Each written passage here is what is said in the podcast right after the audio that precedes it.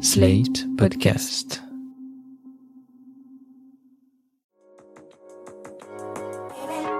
Il y a beaucoup de petits ou de gros mots sur lesquels on n'ose pas toujours mettre des mots.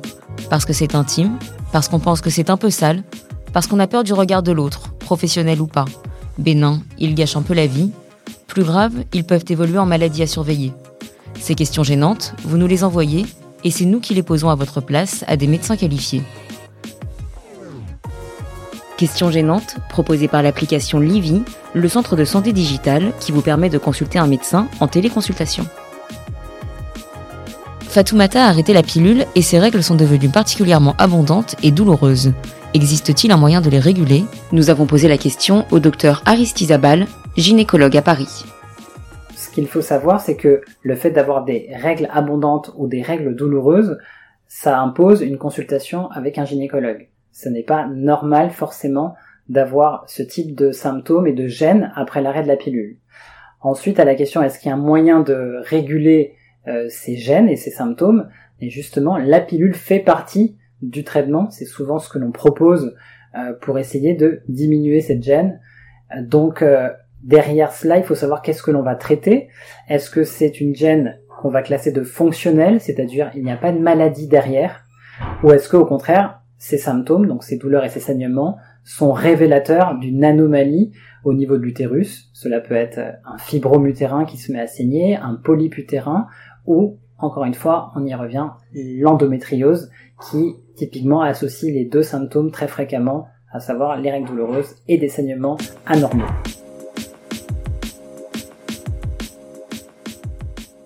Pour ce qui concerne le fibrome utérin, c'est une petite lésion, une petite tumeur bénigne qui peut augmenter de taille, qui est sensible aux hormones, donc avec le cycle de la femme, et qui euh, peut arriver à tous les âges de la vie. Plus souvent euh, après 35-40 ans, mais euh, il y a des formes chez des femmes très jeunes.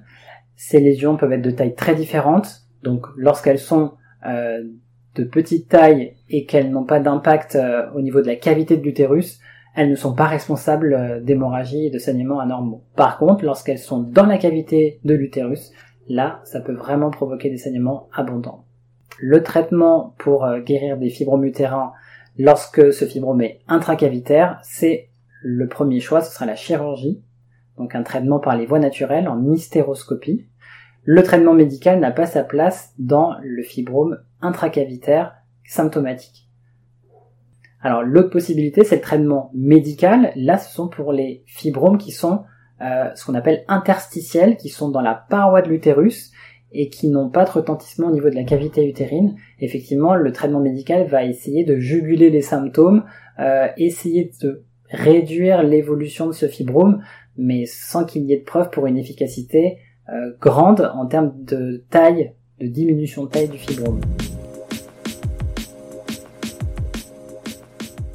L'autre lésion, c'est le polype utérin. C'est un, une excroissance au niveau de la muqueuse de l'utérus, très très très souvent bénin, donc euh, non inquiétant, mais qui peut provoquer des saignements du fait d'une vascularisation un petit peu excessive. Il n'y a pas de raison particulière pour développer euh, des polypes, sauf certains terrains euh, favorisants comme une hyperoestrogénie, dans le cas des euh, obésités, par exemple, on peut retrouver des muqueuses qui sont un petit peu trop épaissies. Donc certains dérèglements hormonaux peuvent favoriser des muqueuses avec un surcroît de polypes.